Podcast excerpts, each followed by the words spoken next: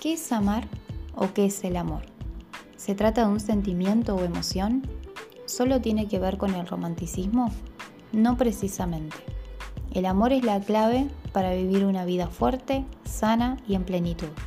Hoy vamos a aprender cómo el amor nos enriquece. El amor es paciente y bondadoso. El amor no es celoso, ni fanfarrón, ni orgulloso. Entonces amar es soportar sin quejarnos los errores de los demás, comprender a las personas que a veces nos lastiman y pasar por alto las ofensas.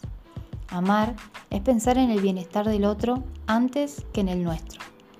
Es la acción de hacer siempre bien a los que me rodean y a mí mismo. Es mejor dar que recibir.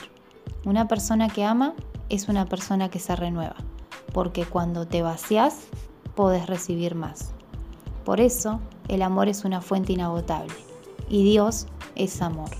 Si lo pensás bien, el amor es la naturaleza de Dios.